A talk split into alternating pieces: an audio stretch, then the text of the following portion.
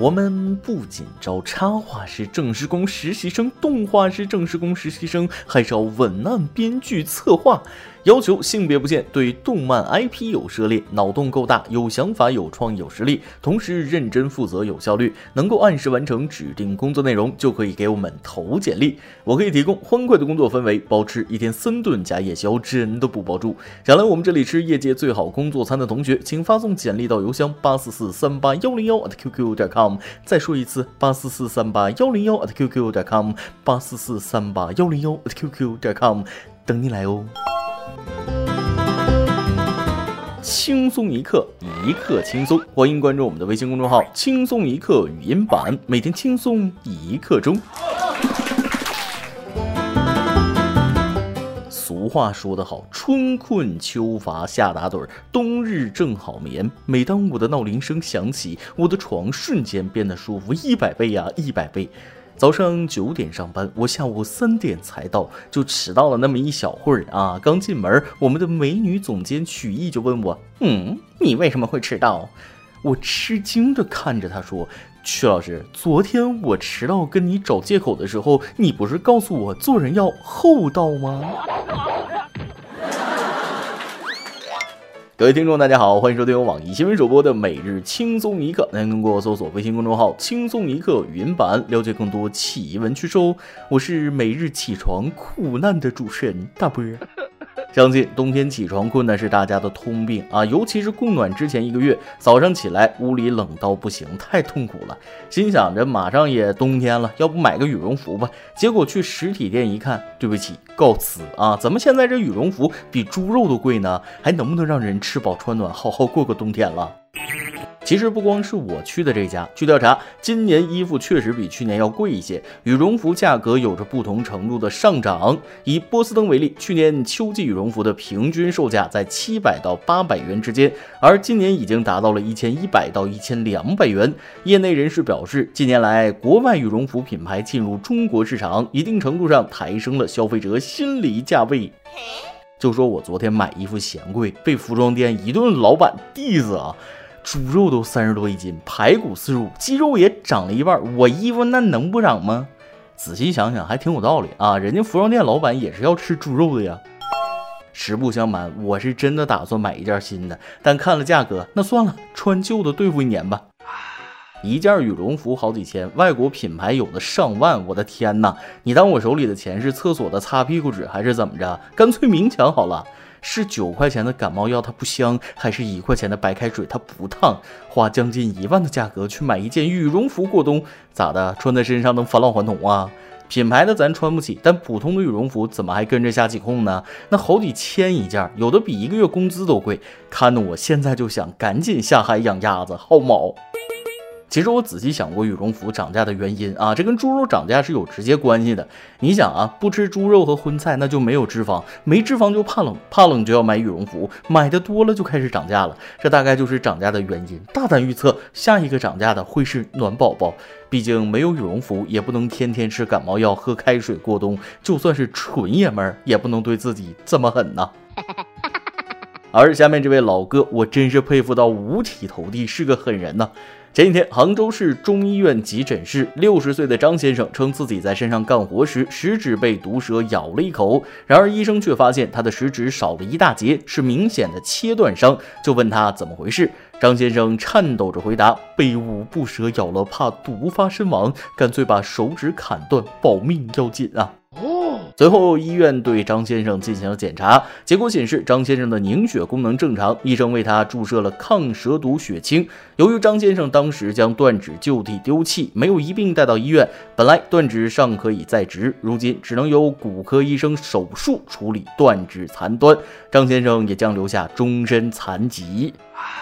对于张先生的行为，我也借主治医生的话提醒大家一句：实在没必要。五步蛇没有大家想象中那么毒，其实被五步蛇咬伤，毒素蔓延至全身需要过程，只要及时就医，通常不会致命，并非像传说中那样走上五步便会毒发身亡。毒蛇的毒素与蛇的大小、毒素量有关，如果毒素少，症状轻，挤掉毒液后消毒伤口就能恢复。不管怎么说，这位老哥很珍惜生命啊！不管手指有没有白砍，至少那时他确定自己可以活着。槽点是把断指给扔了。其实吧，我小时候也想过被蛇咬了那断肢活命，后来发现不靠谱，不如长胖点，脂肪层厚度比蛇牙厚，那被咬了你也不会中蛇毒。嗯，没错，我又为逐渐变胖的自己找到了一个借口。友情提示：千万不要用嘴巴吸出毒液，更不要直接就砍断手指。有的傻缺网友还说抓我五步蛇，一直咬着走到医院。我觉得你可以不用去医院了啊，直接挂着一身蛇走去殡仪馆吧。拒绝造谣，拒绝传谣，从你我做起啊！说起谣言，相信大家肯定听过下面这一条：有人说日本人比中国人高。日本人和中国人到底谁高谁矮？这个话题在中国一直引发讨论。日经中文网上周末刊发一篇报道称，日本人比中国人高是谣言。报道称，各类国际机构调查显示，过去几十年中，日本人平均身高比中国高。然而，日本人身高并非在持续增高，其年轻人身高以1978到1979年出生的为顶峰，之后呈下降态势。日本国立成育医疗研究中心2017年发表的对日本人身高下降趋势的研究显示，2014年出生的日本男性和女性20岁时的身高预计将比1978到1979年出生的人分别矮1.5厘米和0。点六厘米，也就是说，日本年轻人身高不仅没有变高，反而变矮了。嗯，这咋还越长越粗粗了呢？与日本年轻人身高再次变矮相对应的是中国年轻人身高的持续增高。报道称，这与上世纪九十年代后中国饮食得到很大改善，肉类使用量大大增加不无关系。一九九零年后出生的中国年轻人平均身高高于日本年轻人。据二零一六年英国研究团队的调查显示，中国十八岁男性平均身高为一百七十一点八厘米，超过日本的一百七十点八厘米。中国十八岁女性平均身高为一百五十九点七厘米，超过日本的一百五十八点三厘米。据报道，若是从包括中老年在内的所有年龄层来看，日本人平均身高依然高于中国，但预计再过半个世纪，所有年龄层的中国人身高将超过日本。然而，关于日本人身高的过去与现在，为什么发生了如此大的变化？敬请收听语音版新板块，一刻长知识。关注我们的公众号“网易每日轻松一刻”，关键词回复“日本人”即可收听我为大家精心准备的一些干货。再说一遍，关注我们的公众号“网易每日轻松一刻”，关键词回复“日本人”即可收听我为大家精心准备的一些干货哦。言归正传，咱们继续说日本人身高的事儿。其实我一直不相信这个谣言，咱们中国人怎么可能比日本人矮？看看我们中国网友啊，平均一八五，低于一八五你都不好意思在网上说话呢。而且根据我多年在网上看的东西来分析，尤其是女的，日本女的身高都不行啊！大家不要误会，我看的是女排，中国队平均身高世界第一，日本队那就是自由人队。早之前有个笑话，说日本人过马路不走斑马线，因为绿灯亮了，他们可以从车底盘下面走。啊，这是个笑话，可以说是太不友好了啊！不过咱们也只当一个笑话而已。能看出来，日本人的身高在别人的心中有一种刻板印象在里面，真的是矮。不过咱们客观的看待这件事儿，一个国家和民族的身高和很多因素有关，比如环境、气候、遗传因素、营养摄入等。众所周知，日本是个岛国，本来面积不大，全岛还大部分地方是山地，可供耕种的土地非常有限。再加上在日本明治维新之前，生产力是非常低下的，找当时的中国差的都不是一点半点啊！整个日本能出产多少吃的东西，那可想而知。天天吃鱼吃草，那能有啥营养啊？能长得过天天牛奶牛肉的人吗？所以咱们的每日一问来了，各位网友，你们觉得影响身高的最关键因素是什么呢？我个人觉得后天还是占了很大因素的，没有足够的营养摄入，身高上不去，这是非常正常的现象。像咱们中国之前生活条件不好的时候，身高也不高，但现在生活好了，那初中男生一米八多的遍地都是。总体来说，想长高还是要多吃、多睡、多运动。基因里虽然有影响，但先天不够，后天来凑，谁还没有个长大个儿的梦呢？所以，正在发育的朋友们。我们遇到什么困难也不要怕，微笑着面对它。消除恐惧最好的办法就是面对恐惧，坚持才是胜利。加油，奥利给！嗯这个我得正经点啊！最近看的正能量比较多，忍不住想要分享给大家。下面再跟大家说个小道消息：家里有孩子考学的可以听听，还真不错呢。那就是这些年新兴的高校专业——殡葬专业。话说，安徽城市管理职业学院是安徽省首个、全国第五个开设殡葬专业的高校。原本还担心这个专业会很冷门，没想到第一届就招到了三十八名新生，其中有二十二个男生，十六个女生。目前殡葬行业的人才需求量巨大，收入相对较高，而开设殡葬专业的高校又太少了，招生更少，因此人才十分紧俏。尽管专业冷门，但就业却很热门。用一句话说，叫做“冷进热出”。斗胆问一句，这个专业第一个科目是不是吹唢呐？其实没有一点嘲笑的意思啊，我反而觉得很神圣。医生负责接，他们负责送，都是生命，都很神圣。只是我当时考大学没看到这个专业啊，有我也报了，和活人打交道，烦死。不过话说回来，真佩服选择这个专业的女生啊，她们一定很胆大霸气。如果在家里遇见老鼠、蟑螂，她把我挡在身后，我会多有安全感。要是深夜外面打雷，她搂住我安慰我，不怕有我在，妥妥的瞬间俘获我的少男心。要说女孩子到底有多可爱，小时候叫小可爱，长大了叫大可爱，老了叫老可爱，以后死了叫可爱死了。下面跟大家说个更可爱的事儿，现在情侣之间已经不流行送花送戒指了，现在都流行送手表了，而且还不是普通的手表，儿童手表。你们就说可爱不可爱吧？但背后的真相说出来，让人脊背发凉啊！话说前几天，一组情侣互戴儿童手表的截图引网友热议。九五后情侣利用儿童手表的定位功能，实现两人每天位置的共享，来防止对方出轨，表达自己真心。哦，朋友们，不要做这种愚蠢的事儿。虽然我没吃过猪肉，但我看过猪跑。只要思想不滑坡，办法总比困难多。想出轨的人总有办法出轨，防不胜防；不想的人，那必然不会。而且我觉得没有彼此信任的感情迟早会散伙，只是时间问题。这还没结婚呢，就互相防备到这个地步，细思极恐啊！就像我女朋友每次定位我的手机的时候，我都替她感到愧疚。你不相信我，也请你相信我兜里的钱和我的这张脸呢？还出轨，我不配。今天你来阿榜跟天网友们上去问了，我妈快乐，全家快乐。说到家庭地位这块，你们家是怎么安排的呢？微信网友花花说了，别人家我不清楚，但我们家我知道。我闺女只要我凶她，她都不敢反抗，觉得我说她都是有道理的，她都是错的。她爸爸一说她，她就想反抗，觉得她爸爸说的没道理。这是不是说明我在家里地位有点高？是的啊，这家庭地位第一的宝座，那非你莫属，厉害。微信网友 serious 说了，我的一个朋友家庭地位排列如下：他妈，他养的狗子，他爸。这可能是狗生最巅峰的时刻，家庭地位这块拿捏的死死的，心疼他爸三秒钟。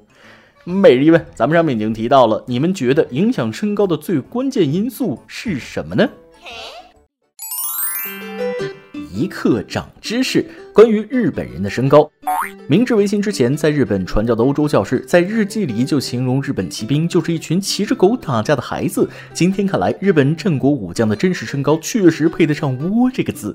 本多忠胜人称日本战国第一强将，被比喻成日本的吕布，但身高有点对不起吕布。根据史料和他传下来的盔甲推断，其身高大概一百四十厘米。织田信长都知道吧？战国时期的风云人物，差点统一日本，身高大概。在一百六十五到一百七十厘米，在当时已经被称为罕见的巨汉。但是明治维新之后，日本天皇号召国民喝牛奶、多吃肉，这使日本人身高有较大增长。身材高矮并不能决定一个人的优劣，但各国都在努力增进民众的健康和体格。由此可见，个子高更好的想法已不知不觉在世界很多地区深入人心。再来一段。周末到某大酒店挥霍，看菜都不够贵，就问服务员：“哎，你们这儿有贵的菜吗？”服务员说了：“啊，您往后翻，那生猛海鲜比较贵。”翻到最后一页，看到一个八位数的菜，跟服务员说：“这菜给我来四份。” 服务员看了一眼，说：“嗯，那是我们的订餐电话。” 一首歌的时间，微信网友 L M Y 想点一首歌。Hello，大伯您好，听轻松一刻已经很长时间了。今天我想点一首石头的《生日快乐》，送给即将过生日的他，甘露露。我们认识已经七年了，说长不长，说短也不短。这七年里有很多美好的回忆，其中印象最深的就是高中那会儿，晚上偷偷在被窝里看剧，哭得稀里哗啦。后来怎么睡着的也不记得了。现在我们都工作了，虽然在一个城市，但是都有自己的工作，见面的机会也很少。今年我想通过这种方式送上简单的祝福，最后再说一句：亲爱的，生日快乐！这个必须安排啊！一直觉得有闺蜜的陪伴是一件很幸福的事儿，要一直幸福的陪伴下去啊！祝你亲爱的闺蜜甘露露生日快乐！来一首石头的生日快乐送给她。以上就是今天的网易轻松一刻。有电台主播想当地原汁原味的方言播轻松一刻，并在网易和地方电台同步播出吗？请联系每日轻松一刻工作室，将您的简介和录音小样发送至 i love 曲艺 at 幺六三点 com。老规矩，祝大家都能头发浓密、睡眠良好、情绪稳定、财富自由。我是大波儿，咱们下期再会，拜拜。听到钟声敲响的时刻。这一年的西北又度过，时间像沙漏，指缝中流走，回忆里太多起起落落。看着烛光跳动的颜色，暂时忘却生活的苦乐，闭上了眼眸，手和是沉默，虔诚许自己一个承诺。想对你说句生日快乐，希望你珍惜每个拥有。人生的旅途越简单越快乐，学会做自己更加洒脱。想对你唱首生日快乐，希望你过想要的生活，让未来不虚度。让回忆不苦涩，真心的祝福你，现在比从前更快乐。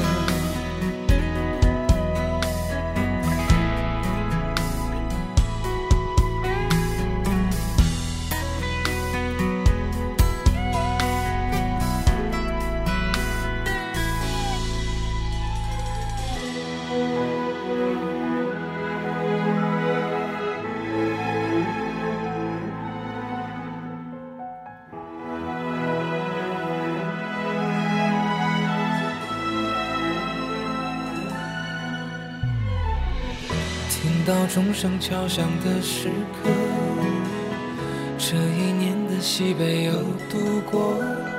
时间像沙漏，指缝中流走，回忆里太多起起落落。看着烛光跳动的颜色，暂时忘却生活的苦乐，闭上了眼眸。手和是沉默，虔诚许自己一个承诺。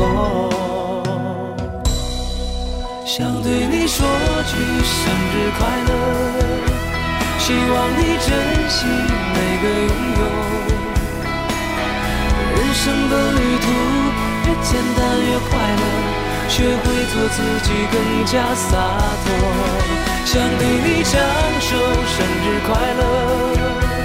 希望你过想要的生活，让未来不虚度，让回忆不苦涩，真心的祝福你现在比从前更快乐，生日快乐。